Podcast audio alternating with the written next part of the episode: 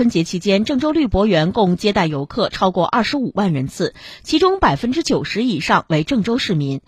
春节期间，绿博园开展了“年味儿绿博园，自然乐新春”系列研学课程，通过知年俗、品年味儿、享年趣三大主题课程，运用。填诗词、传统服饰展示、投壶等形式，让青少年在旅游中增长学识和见闻，让传统文化的种子在青少年心目中生根发芽。